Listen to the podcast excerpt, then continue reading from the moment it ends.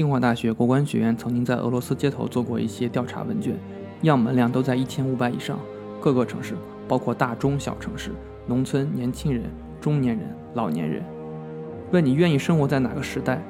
尼古拉耶夫沙皇的末代沙皇的时代。列宁的时代、斯大林的时代、勃列日涅夫的时代、赫鲁晓夫的时代、戈尔巴乔夫时代、叶利钦的时代、普京的时代，还是梅德韦杰夫执政那四年普京不当总统的时代？大家好，我是江好客。俄罗斯领导人头发定律，知道为什么普京当选俄罗斯总统吗？有人将此归结于前苏联、俄罗斯历史上秃头密发轮换执政定律。这个定律一直未被打破，所以密发的梅德韦杰夫的继任者一定是秃头的普京。回答开头的问题。你愿意生活在哪个时代？为什么？这个时代各有什么特点？你认为最腐败的是哪个时代？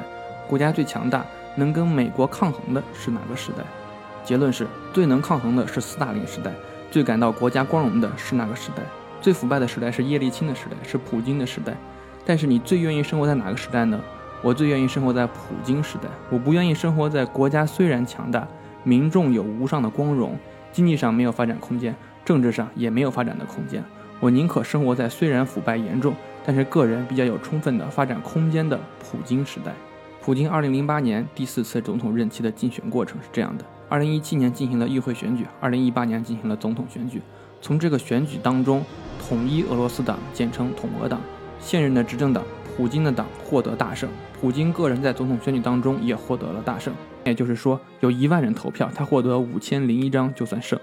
他没有一个底数限制，原来选举也有限制，必须是注册选民一半去参加了投票，在参加投票当中，你获得了百分之五十以上的票才算获胜。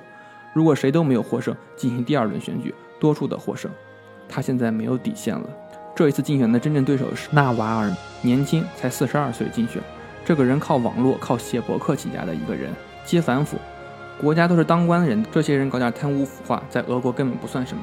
俄国人对于贪污腐化这些东西花钱办事儿，办事花钱，不是潜规则，是明规则。在俄罗斯，当官的收一些钱贿赂都是觉得应该的。另外，俄罗斯的国内网络防火墙几乎是全世界最严格的，远超其他国家。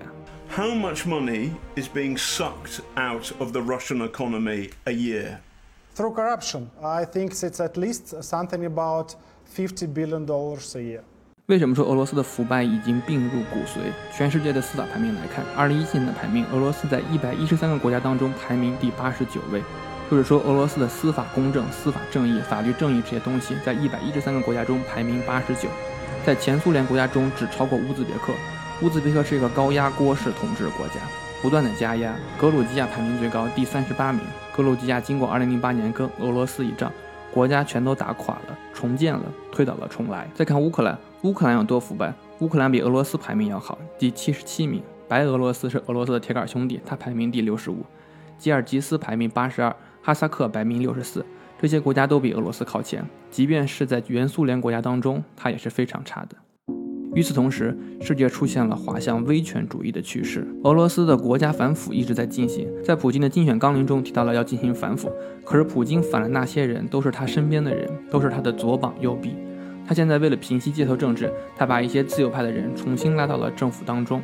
这一任期的内阁成员，像库柏林这种自由派的人当成了审计局局长。这个人以前被评为世界最佳财长，当过俄罗斯的财政部部长。他是一个自由主义者，他认为普京做的这些东西不对。为什么现在让他当审计局局长？审计局是管反腐的，在俄罗斯。但是他这个人一直想当总理。如果他真的当了总理，那就意味着自由主义者又回来了。没有。但是普京不给他一个官位，又担心他成为反对派，所以就给了他一个审计局局长的位置。另外，这反腐是最难做的，他去干这是得罪人的，很难真正的反腐。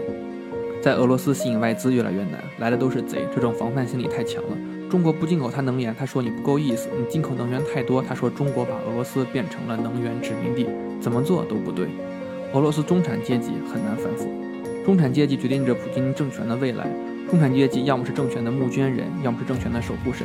在发达国家或者说三权分立这一类国家，中产阶级往往是一个腐败政府、贪腐专制政府的募捐人，但是中产阶级也是民主的守护神。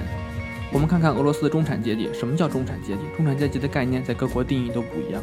俄罗斯的中产阶级是我有车，我自己有有自己的私人的住宅，不是那种公寓房。我一年有一些假期，我能够满足我的物质生活。大概差不多是这样几点。如果平均下来，就是平均工资乘以十。比如莫斯科的平均工资月薪九百美金，中产阶级就是九千美金。每个城市的中产阶级标准都不一样，有的城市如果能拿到了九万卢布，就感到很幸福了。九万卢布就是一个月九千块钱，那就是中产阶级。俄罗斯的中产阶级其中核心中产是最稳定的，百分之六十八来自于公共部门。什么叫公共部门？政府部门、财政部门、央行、商务部、地区发展部、中央一级的政府部门、地方一级的政府部门。他们居然占了核心中产的百分之六十八，这是有悖于中产阶级理论的。西方国家核心中产大头是在中小企业当中，私营业主、中小企业、社会组织这些当中，而俄罗斯是在公共部门当中。所以，我们从这些对比能看得出来，中产阶级的主体是支持普京政府的，虽然他们也有一些微妙的态度上的变化，但是还是支持普京政权的。普京的用人逻辑是什么呢？普京的用人逻辑更加能说明俄罗斯的反腐现状。普京这个人有点江湖气息，他用人的原则是什么呢？俄文直译过来是：如果你要是朋友、是哥们儿，什么东西都是你的，大家都是你的，你是我的哥们儿是吧？你忠诚于我，什么都是你的，你犯点法、犯点事儿也都没事儿，所有都是你的。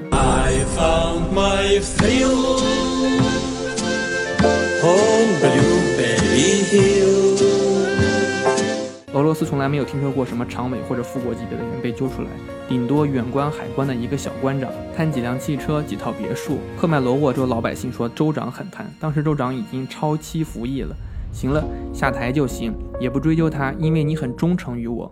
普京说过一句话：忠诚是对祖国的忠诚，其实更多的是对这个制度的忠诚，也就是对他个人的忠诚。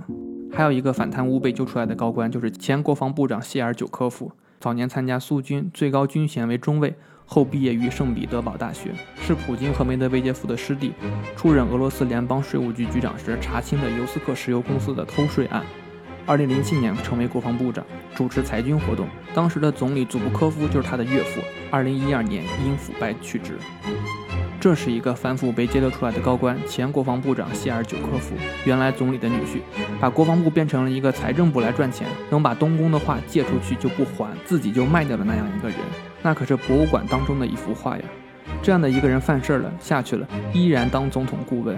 你要是哥们儿，你要是朋友，所有的东西都是你的；你要是我的敌人、敌手，对不起，只有法律是你的。我是江好客，关注我，关注更多好客。